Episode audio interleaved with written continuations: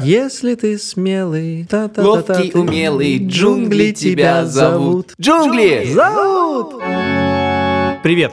Это подкаст «Два по цене одного», и его постоянные ведущие я, Саша И Поливанов. я, Илья Красильщик, привет. Сегодня у нас, я сейчас начну за тебя, сегодня у нас неудачная тема. Сегодня у нас, Илья, неудачные ведущие. Да, у нас, ладно, тема у нас нормальная, а ведущий неудачный. Дело в том, что тема наша называется сегодня каршеринг, а неудачность ее заключается в том, что мы этот подкаст записываем второй раз. Дело в том, что первый раз мы записали его с браком. Ну, с каким браком? Просто один микрофон не записался, поэтому я на этом подкасте говорил в пустоту, в молоко, разумеется, это в был кашу. тв- разумеется, это был твой микрофон. Но ты его подключал. А ты просто не умеешь это делать. Хотя, как выясняется, я тоже не умею это делать.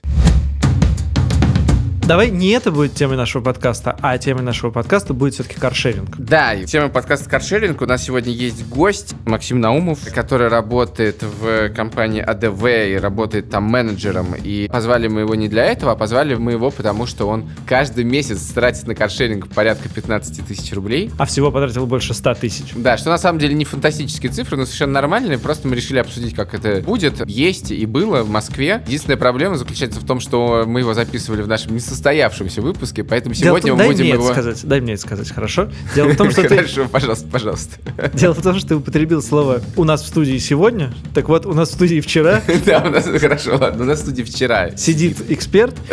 э, Господи, какие же мы идиоты. Он наговорил много всего интересного, и он будет появляться в этом подкасте вставками, которые были вчера.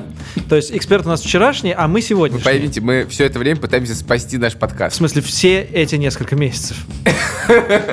Мы продолжаем с упорством, достойным лучшего применения. Поехали, садимся за руль нашей каршеринговой подкастной машины. Извини, сажусь, сажусь я, ты водить не умеешь. Все, хватит. Поехали. Серьезные лица.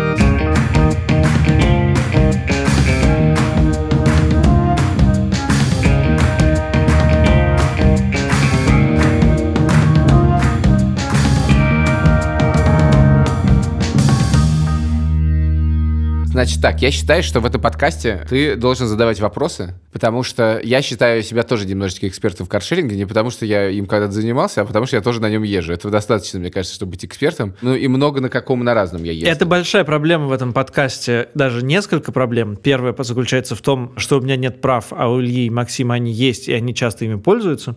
Вторая проблема заключается в том, что мне очень далека тема каршеринга, и я, честно вам признаюсь, в 100% случаев, когда мне нужно куда-то добраться, езжу либо на метро, либо на такси. Но не могу сказать, что если бы я жил в Москве, я бы тратил на такси больше 15 тысяч рублей в месяц. Все-таки эта сумма для меня кажется довольно существенной. Извини, пожалуйста, но, конечно, твоя история абсолютно неинтересна. Учитывая, что ты не умеешь водить, то ты можешь пользоваться совершенно классическими видами транспорта. А каршеринг для тебя не классический. Нет, каршеринг для меня совершенно не классический вид транспорта. Я хочу сейчас прогнать некоторую телегу по поводу каршеринга и моего восторга относительно того, что происходит в нашей замечательной столице последние полтора, два, три, ну, может быть, четыре года. На самом деле, последние два. Так вот, наша столица переживает удивительный момент. Вообще, то, что происходит с каршерингом, мы на это так смотрим, если мы живем в Москве или если мы знаем что-то про Москву. Ну, действительно, вот какие-то машинки там появились, ездят, какие-то приложения, люди открывают машины через приложение. Интересные технологии. На самом деле происходит, как мне кажется, абсолютная революция. Я посмотрел некоторую статистику про каршеринг в мире. Она очень плохая оказалась. Плохая в каком смысле? Ну, плохая, потому что она противоречит одна другой. Во-вторых, на самом деле просто нет нормальных данных. Или я не нашел. Я потратил на это примерно, не знаю, 3-4 часа, чтобы собрать данные. Может быть, я чего-то не нашел интересного, но, в общем-то,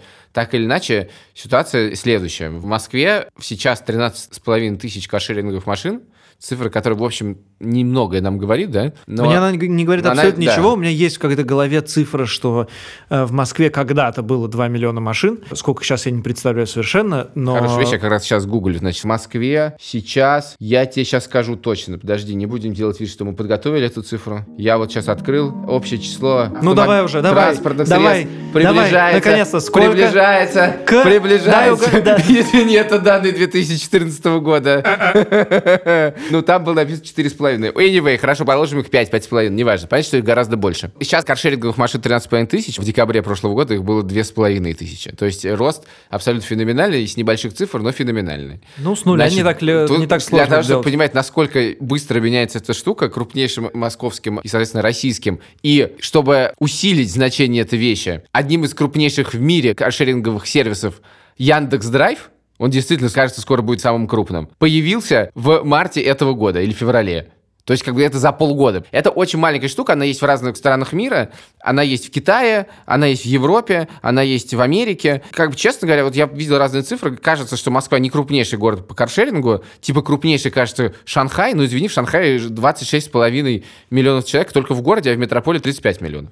Бедные. Короче говоря, считается, что они есть в Америке, но там какие-то идиотские схемы, и их особенно на самом деле там нету. Короче, по моим субъективным данным, я вот эти все цифры, не буду все говорить, Москва сейчас является мировым центром каршеринговой революции, которая началась сильно до, но в Москве она происходит самым удобным, самым интересным и самым классным способом. Вот это то, что происходит здесь и сейчас у нас, как нигде. А теперь давай послушаем, что про свое пользование каршерингом скажет Максим. Сказал вчера. Сказал вчера. Мы уже эту легенду используем. Да-да-да, все, все нормально.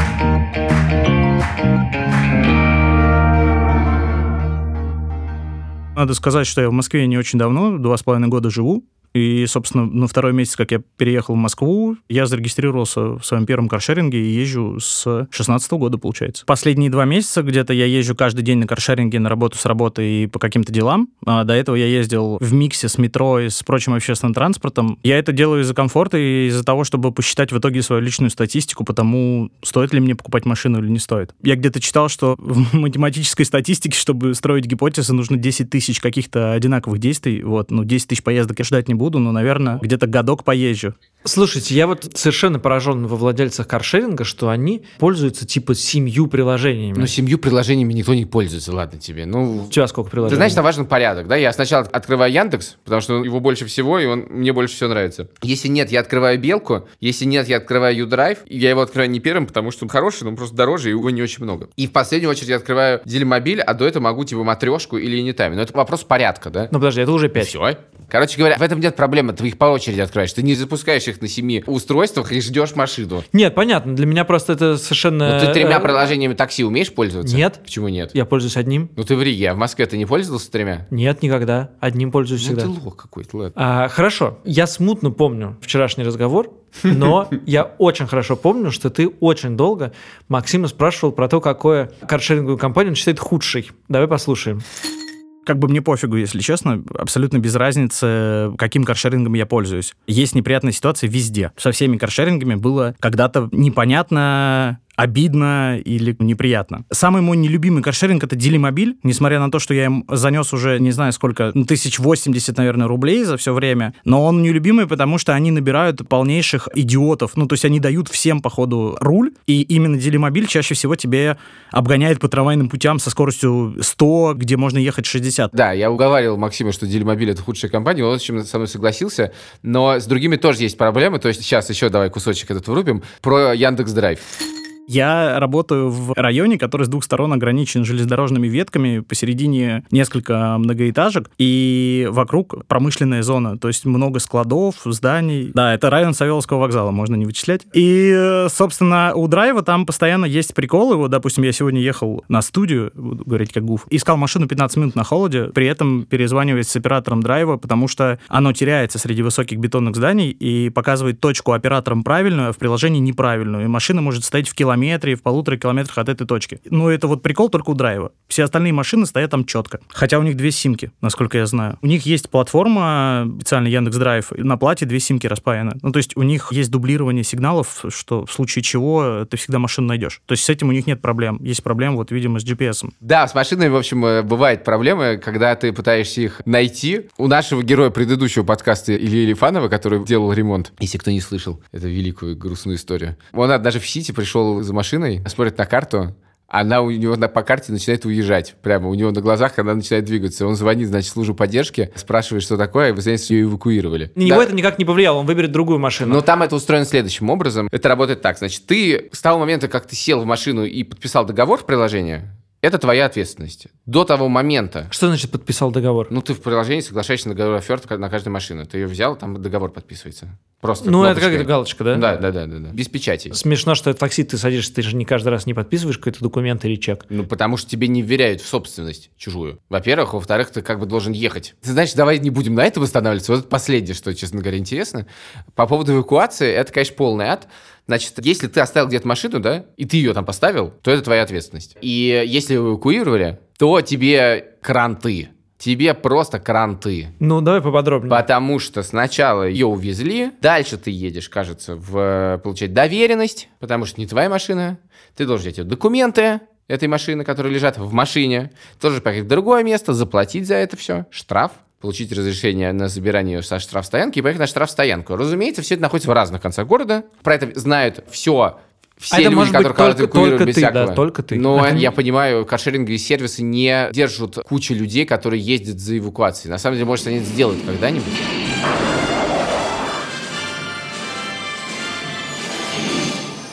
Поправка. Уже после записи подкаста мы разобрались, как устроена эвакуация, и оказалось, что у многих каршерингов действительно есть опция забрать машину за вас. И на самом деле любой каршеринг заберет в результате машину за вас, но во всех случаях вы заплатите за это дополнительные деньги, дополнительные штрафы. Суммы у всех разные, у кого-то 5 тысяч рублей, у кого-то это 10 тысяч рублей.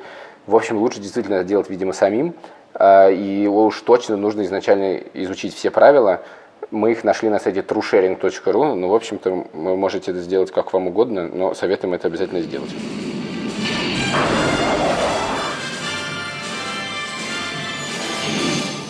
Ну, просто это более-менее означает, что вся тво- система что- московской эвакуации устроена таким образом, чтобы помимо штрафа, который тебе впаяют гигантского, ты просто никогда в жизни больше не захотел с этим связываться и смотрел на каждый знак. Это репрессивная система. Повелась она еще с Юрием Михайловича, и это полный ад. Ну, Но опять же репрессивная не система может, может тебе испортить целый день. Да, с твоей личной машиной тоже самое может быть. Да-да, неважно. Просто плюс Я- еще один этап. Ну давай, это как бы... это Записываешь свою копилку штука. просто вещей Это немножко э, другая штука, да. об автолюбителях какие-нибудь Ну, это сумасшедшие люди, что, на- страшное, что на это, это самое страшное, что может быть, да. Мне нравится, что все эти как сервисы совершенно разные, да, и ты всегда можешь выбрать, что тебе больше хочется сейчас. Мне ужасно нравится, я немножко сейчас потоплю за Яндекс Драйв, который немножко Максима бругал. Вообще в мире обычно э, каршеринговыми компаниями владеют автоконцерны, да, то есть есть Дамлера, есть BMW, Ой, прости, а ты пользовался в какой-нибудь другой стране? э, не, не пользовался. Дело в том, что все-таки, если ты приехал в другую страну, все-таки там надо права заводить. Это все немножко некоторые процедуры. И в Москве тоже на ходу это сделать можно, Всё но, понятно, но не всё то, понятно. чтобы мгновенно. Так вот, Яндекс Драйв это, кажется, единственный в мире, насколько я знаю, пример, когда технологическая компания занимается машинами. И это очень классно, потому что вообще-то в машинах есть проблемы с технологиями. Они там поставили свой компьютер,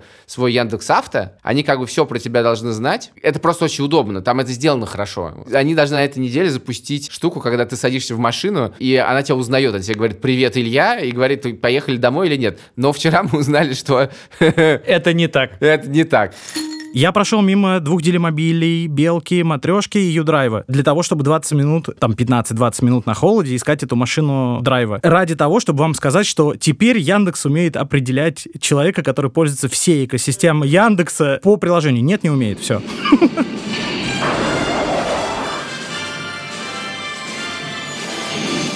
Поправка. Уже после записи подкаста на следующий день Максим нам прислал сообщение, что Яндекс Драйв его узнал. Включил его музыку, показал, как доехать домой, так что функция все-таки заработала. Не будем вводить людей в заблуждение. Эй, док, лучше сдать назад, а то дороги не хватит для разгона. Дороги? Там, где мы будем, дороги нам не понадобятся.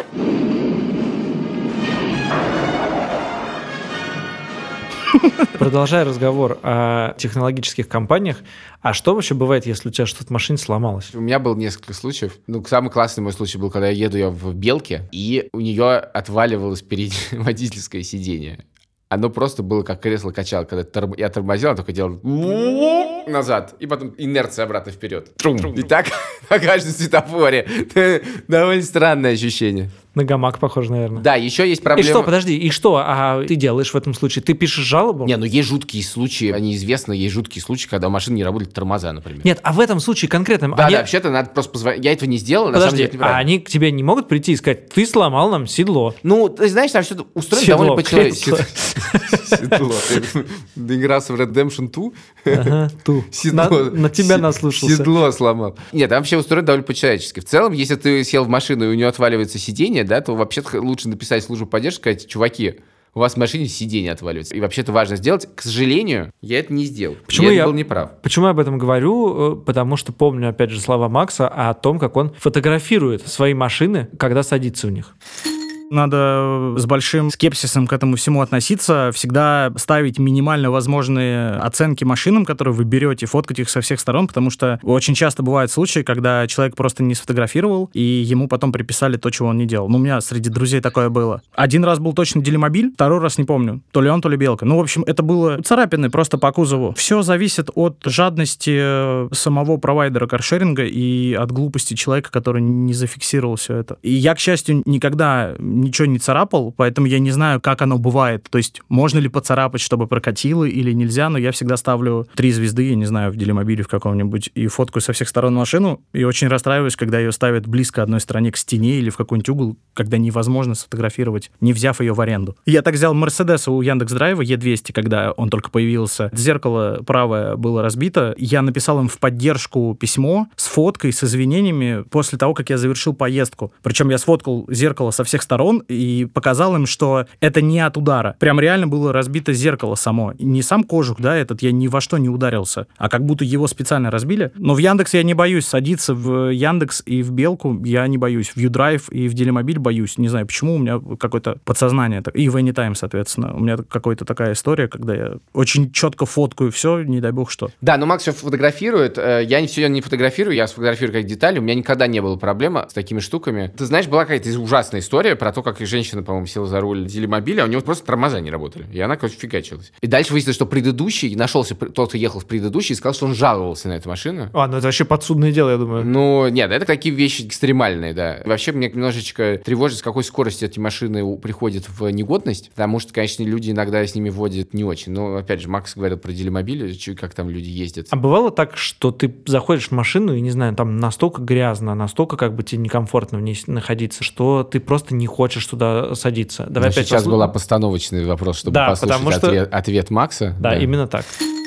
Я вообще не очень требовательный человек по жизни, в плане того, что я к машине отношусь с утилитарной целью. Было один раз э, летом, э, мы вынуждены были около суток ездить на безумно грязной белке, ну, в смысле, на белкакаре, не на животном. Если машина грязная снаружи, она чаще всего грязная внутри. Соответственно, я загнал ее на мойку, помыл за свой счет, потому что белка не смогла мне ничего не придумать. И вообще в каршерингах сейчас отсутствует куча штук, которые могут сделать жизнь удобнее для лояльных людей. Ну, то есть, если я взял машину в каршеринге, я не вижу машин этого же каршеринга рядом. Если она мне перестала нравиться, или там отвалилось колесо, или она грязная, там мне жена говорит, слушай, я в это не сяду. Потому что вот как раз с этой белкой была такая история. Я не могу взять машину, которая стоит рядом этого же бренда, этого же каршеринга. Ну, нет вообще никакой возможности функционала так сделать.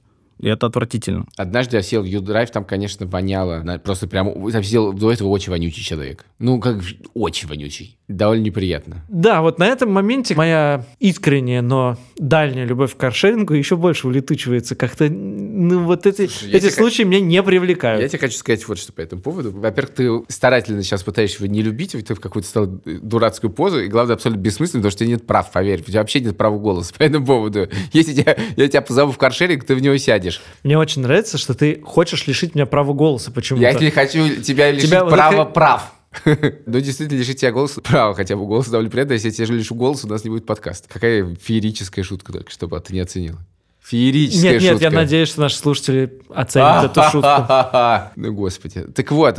В которой ты еще сам запутался. Я не просто запутался, я запутался, о чем я хотел сказать. Я вот о чем хотел сказать. Я хотел сказать, что мне кажется, что в Москве машина действительно не нужна, если ты живешь э, в местах, где есть, скажем так, каршеринговые машины, и ты можешь иногда пользоваться не машиной, а метро, да, то есть тебе не нужно от метро фигачить 30 минут, да, или 40 минут, тогда, конечно, немножко другая ситуация. Если ты живешь в, зонах досягаемости разного транспорта, и работа твоя тоже в зонах досягаемости разного транспорта или учеба, то, в общем-то, тебе, тебе нормально. Я вот думал про личную машину. Чем хороша личная машина? Ты можешь в нее сесть, да, и поехать, она твоя, там твоя музыка, твои вещи лежат, вот это все. Но с этим у меня лично есть некоторые проблемы. И проблемы мои заключаются в том, что когда я сажусь в мою машину, там действительно лежат мои личные вещи, и это дикий срач. И, честно говоря, я всегда мечтаю эти вещи оттуда убрать. Потому что там чудовищно грязно. И ее все время нужно мыть.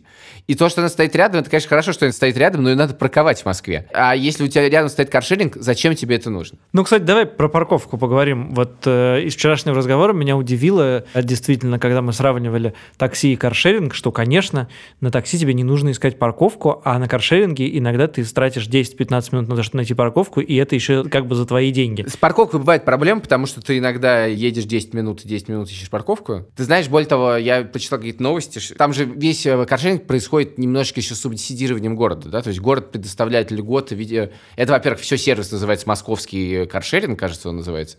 Вот. А во-вторых, э, город предоставляет льготы на парковку, и это очень важно, конечно. Это на самом деле самая важная штука. И сейчас город начал немножко офигевать, видимо, от количества каршеринговых машин, и они хотят какие-то придумывать меры, может быть, по ограничению парковки, что это такое? Не, не, ну, я, я, честно говоря, да, думаю, это что довольно ничего, страшно для Я, честно бизнеса. говоря, думаю, что они ничего не, не сделают. Но на самом деле, что, что значит страшно для бизнеса? Парковочное разрешение... А, ну нет, это довольно страшно для бизнеса. Я бы хотел сказать, что парковочное разрешение это не очень дорого, но это очень дорого. Нет, А, нет, а потом, если там начнется, что одним каршерингом мы будем выдавать, а другим нет, то это начнется э, биз- Нет, они, российский это бизнес. все, ну, я, это вряд ли, потому что это все является частью сервиса «Московский каршеринг» и программы «Московский каршеринг». Да, если я хочу быть каршерингом, не связанным с Москвой. Ну, не получили год. И, возможно, тебе не разрешают работать в Москве. Но вообще-то это нормально, что город регулирует то, что в нем есть. Иначе не очень хорошо обычно выходит. Все города это регулируют. Ты уж тоже да, остановись со своим либертарианством тут. я молчу. В общем, короче говоря, есть один момент, где каршеринг не очень всегда справляется. Это если ты хочешь поехать за город. Ну, то есть, если ты хочешь поехать в другой город, очевидно, что никакого каршеринга. А если ты хочешь за город, то тут нужно. Вот тут, собственно, давай-ка. Врубаем. Сейчас завожу свою машинку. Ой, она же без тормозов. У меня родители в Туле, это 200 километров от Москвы, и мы любим к ним ездить. Ну и плюс хотелось бы иметь какую-то свободу выезжать там на дачу Московской области, потому что меня смущает до сих пор, и если владельцы каршерингов будут слушать этот выпуск, я хотел бы, чтобы они сделали на двое суток тариф. Следующая история. 24 часа аренды, потом ограничение по пробегу. Как бы сейчас э, у Белки самое выгодное на рынке, потому что Делимобиль порезали, это отвратительно. У Делимобиля 70 километров э, суточного ограничения по пробегу. То есть если ты взял машину на сутки в Делимобиле, ты не можешь выехать за пределы Московской области. Ну, то есть как бы до ближайшего озера и обратно, может быть, тебе хватит этих 70 километров. В Белке 100 километров, это по приятней на самом деле. Собственно, в чем суть? 24 часа аренды, следующая минута аренды после 24 часов стоит 8 рублей. То есть э, это не совсем выгодно. То есть если я уезжаю куда-то на сутки, я не знаю, уезжали ли вы когда-нибудь на сутки из Москвы куда-то, и было ли вам комфортно, удобно, и отдыхалось ли вам, работалось, не знаю. Мне не очень удобно, это очень мало времени, потому что 8 из них это сон. Одни сутки это не очень, для меня лично. Вот, если было бы двое суток, я думаю, было бы очень здорово. Но, с другой стороны, каршеринги бы не заработали тогда. А давай разберем еще одну тему, как э, полиция реагирует на каршеринг. Часто ли она останавливает, реже ли она останавливает, придирается ли к водителям, потому что она понимает, что водители сейчас находятся, как бы они тратят деньги даже на, на разговор с э, представителем правоохраны. Как это устроено? Ну вот сейчас, давай кусочек Макса, которому расскажешь, что с него все окей. У меня исключительно прекрасная история. Во-первых, первый э, гаишник меня остановил в Москве именно на каршеринге. Ну, как бы своей машины у меня нет, как бы он еще меня остановил.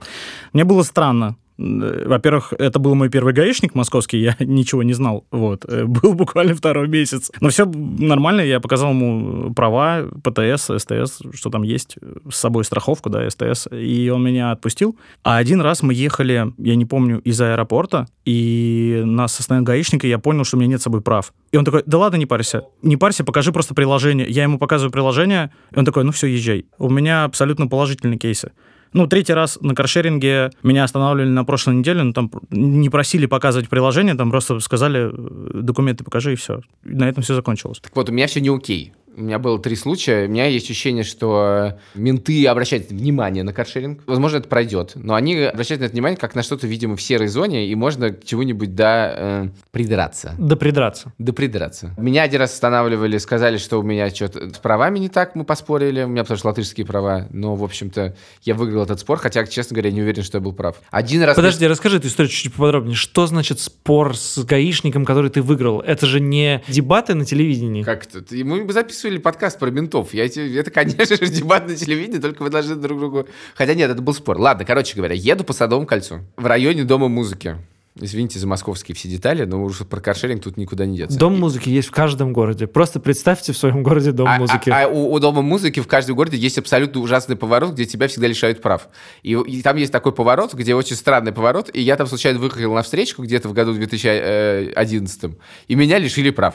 Я всегда боюсь этого поворота, и его очень любят менты. И тут мы, значит, едем на Белке, кажется, я, значит, сворачиваю, думаю сейчас свернуть, и вижу там менты, и там какой-то ремонт дороги, И я думаю, нет. У меня просто мгновенная реакция. Нет. И я делаю, как вижу ментов делать, так обратно. Хук, и на мост. Ага. Едем, а мы едем с Катей, значит, едем, едем, едем, едем, едем, едем. И Вообще надо было развернуться, поэтому разворачиваемся за мостом, едем, едем. А на нами менты, менты, менты, менты, менты какие-то едут, едут, едут, мы едем, едем. Полиция, Илья. ДПС, ГИБДД. ГАИ. Так вот, короче, они меня останавливают за мостом. На мосту же нельзя останавливать, они за мостом меня останавливают. Говорят, что везете? Что не везем? Говорит, показывайте. Короче, обыскали с ног до головы, выворачивать карманы, показывать все эти салфетки э, сопливые.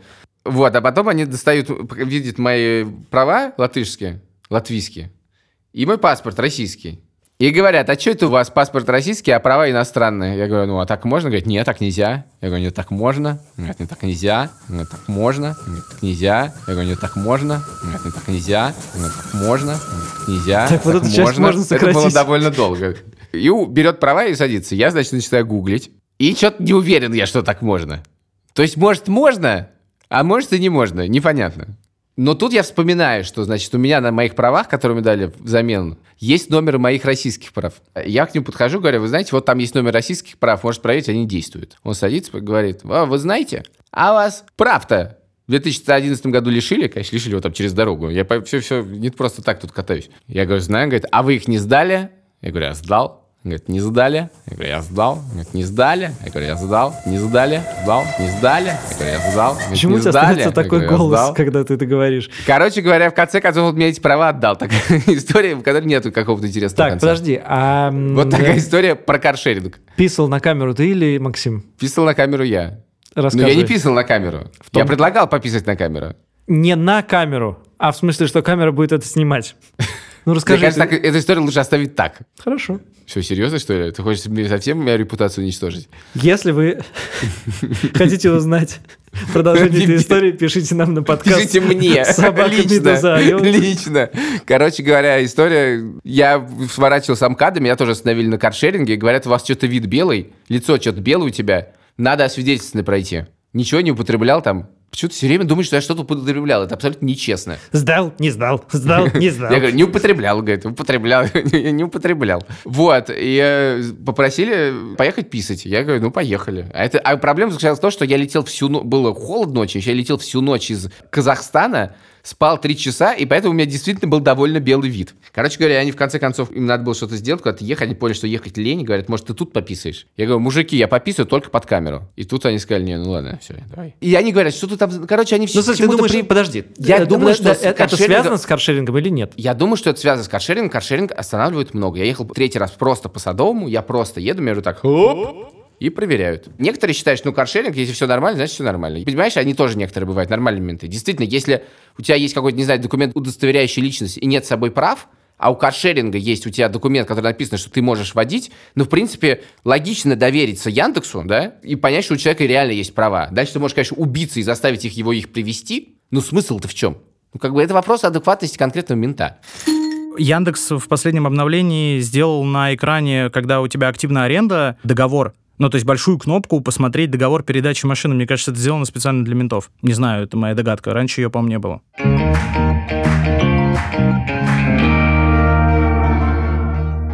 Еще один минус каршеринга, о котором мы говорили вчера. Еще, еще один минус каршеринга. Еще Это один минус. пропаганда. Да потому что, прости, этот подкаст посвящен минусам каршеринга. Ничего Потому хорошего мы пока Мы не пытаемся услышали. их найти, там все одни плюсы. Еще один э, минус – это то, что каршеринговая компания готова содрать тебе денег за все твои мелкие нарушения. Это неправда. Как звучит правда в твоем понимании? Давай послушаем, как звучит правда в понимании Максима, а потом в моем.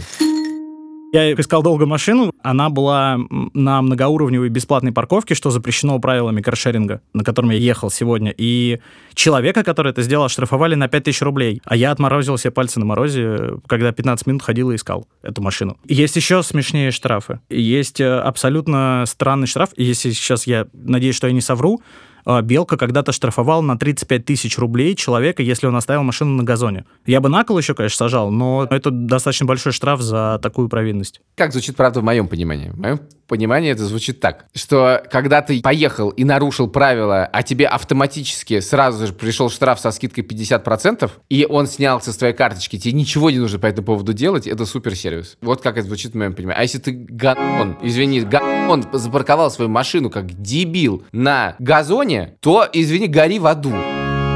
Слушай, прости, В а Лужковском. Кстати, я раньше так делал. Ты знаешь, при Лужкове, при Юрии Михайловиче. при Лужкове мы делали много чего. Я, знаешь, ездил на работу в Афишу. То, что просто как бы вспомнить. Я жил, значит, на Маяковской, э, работал на Пушкинской. С Маяковской до Пушкинской я садился в свою машину и ехал. Дальше приезжал. Не было ни одного свободного места. Я подъезжал к МХАТу имени Горького на бульваре. И третьим рядом на тротуаре ставил свою машину, перекрывая практически полностью тротуар. И шел работать в городской журнал. Рассказывать, каким должен быть европейский город. Просто а! Возможно, ты вообще был хуже раньше. Похорошел ты при Собянине. При Ниле Ушакове, Марии Риге. Ну, это совсем уж. Последнее, что мы добавим из нашего героя, которого мы показываем в самом поразительном записанном интервью, наверное, в истории интервью, которые не записались, это, собственно, как относиться к каршерингу. Давайте послушаем это. Всякая ситуация имеет аверс, реверс и ребро еще к тому же, как монетка. Если мне нравится делимобиль за стоимость, я не могу от них требовать, чтобы поддержка мне разрешала заправить машину за 13 секунд, а не за 10 минут, как они иногда это делают. Ну, потому что я понимаю, что если я плачу немного, я на определенный уровень сервиса соглашаюсь. Если я хочу какую-нибудь комфортную машину, Porsche Macan, да, я пойду в Яндекс, я не могу им сказать, что 36 рублей в минуту это слишком дорого. А, Или я не могу сказать Яндексу про то, что у них странное динамическое ценообразование, ну, как бы странное для меня, да, с точки зрения пользователя, когда Kia Rio может стоить 15 рублей в минуту, как Mercedes у Белки, потому что есть какой-то спрос, и у них много машин, я поеду на них. То есть я обычно выбираю каршеринг, исходя из, э, насколько близко машина, насколько она дешево, дорого стоит, вот. Мне кажется, что это важная штука про то, как э, мерить сервис, который ты получаешь, да? Потому что все-таки, действительно, когда ты получаешь, не знаю, за 8 рублей в минуту машину, которую можешь поехать куда угодно, когда угодно, это как бы вообще-то такого не бывало с нами раньше. Это очень удобно. Ты можешь делать все, что угодно, твоя мобильность, твоя свобода передвижения невероятно возрастает. И это прям хорошо. Единственное, что моя... Я хочу, пожалуйста, на свою свободу, воспользовавшись случаем, меня ужасно бесит эта штука. Вчера мы тоже обсуждали, я сейчас ее повторю, что в Яндексе дают все разные классные машины. Я даже каюсь, однажды им написал письмо в службу поддержки. Дайте мне ваши машины классные. Подожди, подожди, а там это так устроено, что как в игре, да, ачивки ты получаешь, значит, вот ты хорошо проехал, Но и тебе как можно, значит, Яндекс на, же на- компания, на- которая всегда все объясняет автоматическими, как, как человек, работающий в медиа, ты знаешь, что Яндекс, они всегда говорят, что это алгоритмы. И всегда все подозревают, что это не так. Да, и все, всегда, естественно, все подозревают, что это не так. Возможно, Вот у них э, есть человек, которого зовут алгоритм. И они таким образом... Возможно, у них много людей, которых зовут алгоритм Иванович. Короче, какой-то алгоритм Иванович там отвечает за алгоритм, который... Дружбан Алисы. Ка- Алиса, алгоритм. Папа. Мы сегодня просто на вексате со своими шутками. Короче говоря, там отвечает за то, какие машины тебе давать. И я, там, поскольку, как я уже рассказывал, иногда правила нарушаю, то, видимо, я не в лучшем списке нахожусь, поэтому мне не, не все машины доступны. Всякие классные, бизнес-классные машины мне... э, Бизнес-классные машины, бизнес- какие? Ну, какие-то, типа, BMW, Мерседесы, Porsche. Это все мне недоступно. А моего друга, который не ездил на Яндексе ни разу в жизни, он только зарегистрировался в нем и с тех пор не совершил ни единой поездки. Ему доступно все. Это просто зависть тебе говорит. Возможно, Нет, Яндекс... что это зависть? Это факт. Ну, просто Яндекс тебя троллит. Ну, это кто кого сейчас перетроллит, давай проверим. Вы не хотите этой войны, ребята. Нет. Короче, надо, наверное, заканчивать нам с тобой. Слушай, а вот эти машины, которые ты говоришь, они стоят э, как бы сравнимы или они намного дороже? То есть это как, как Что это? ты имеешь в виду? Ну, грубо говоря, Porsche и, я не знаю, Kia, они э, насколько... Ты же- ты- какая это разница? Ты сейчас всерьез, да? Нет, какая разница? Мне интересно, типа это типа 6 рублей и 600 рублей, А, или это 6 смысле- рублей или 30 рублей? А, Ска- ты, имеешь, там ты, имеешь порядок- виду, ты имеешь в виду сравнимо, сколько они стоят в аренде? Ну, в, в каршеринге. А, я думал, что сравнимо их цена этой машины. Я немножечко испугался твоего вопроса. Porsche стоит, кажется, 36 рублей в минуту или, или даже больше. Может, 60. Ну, много он стоит. Но ты не будешь на нем, прости, кататься. э, Чистые понты, да? Другое дело, что если ты, например, бывают такие представительские функции, как бы не из моей жизни, но действительно ты можешь взять бизнес, э, машину, представ... это называется представительство класса э, Mercedes или BMW, да, за, не знаю, там 20 рублей в минуту. И как бы никаким образом сравнимо ты такую машину не получишь. Просто на ней кататься это какой-то бред, но это может быть полезно в какой-то... Какой Единственное, что, конечно, на ней написано Яндекс Драйв, что немножко портит ее статус. Она черная такая, там серебристо написано на двери. Яндекс Драйв.